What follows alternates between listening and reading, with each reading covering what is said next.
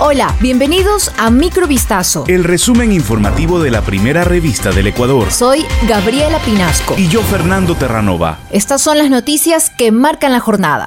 El presidente de Estados Unidos, Joe Biden, firmó este viernes una ley destinada a financiar la defensa del país y que contiene otro proyecto legislativo para mejorar la cooperación con Ecuador, especialmente en materia comercial y combate contra el crimen organizado. Entre otras cosas, la ley autoriza la entrega de dos patrulleros de los guardacostas de Estados Unidos a Ecuador y busca expandir los lazos económicos entre las dos naciones a falta de un tratado de libre comercio y con China convertida este año en el principal socio comercial de Ecuador. Por otro lado, el gran paquete de gasto para la defensa de Estados Unidos también incluye otra iniciativa legislativa para fortalecer los lazos entre Estados Unidos y Taiwán, aliado de Washington, al que China considera una provincia rebelde.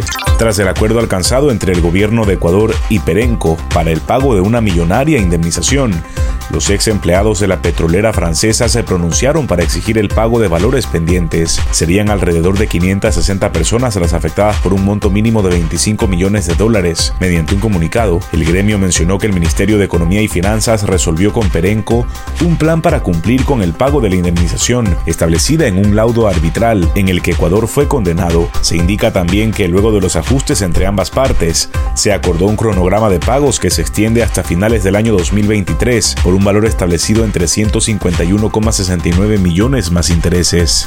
Con el objetivo de fomentar el voto informado de la ciudadanía en las elecciones seccionales, el Consejo de Participación Ciudadana y Control Social y Referéndum 2023, el Consejo Nacional Electoral habilitó el portal denominado Conoce a tu candidato, disponible en la web institucional www.cne.gov.es.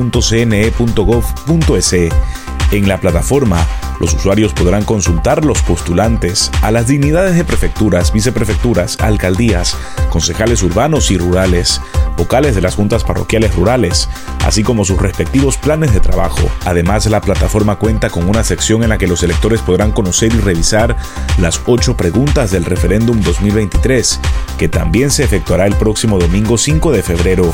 Luis Eduardo Guzmán lleva 16 días en estado vegetativo, luego de que acudiera a una cita médica de rutina en la que un doctor le suministró un fármaco que habría ocasionado un paro cardiorrespiratorio. La familia de la víctima pide justicia y que se esclarezca el hecho ocurrió en una clínica de Cuenca el pasado 7 de diciembre. Luis acudió a una consulta por colitis ulcerosa. Fue recomendado por su médico de cabecera y era su primer encuentro con el especialista acusado. Su esposa, Mayra Quesada, manifestó que ya presentó una denuncia en la fiscalía y que ahora no solo debe preocuparse por la condición de Luis, sino por costear los gastos médicos. Una columna de 500 metros sobre el nivel del cráter de gases y bajo contenido de ceniza emanó este viernes el volcán Cotopaxi, situado en el centro andino de Ecuador, informó el Instituto Geofísico de la Escuela Politécnica Nacional. La columna de ceniza se desplazó con dirección al sur, señaló el Servicio Nacional de Gestión de Riesgos y Emergencias del Ecuador, que mantiene un monitoreo para revisar el estado del volcán.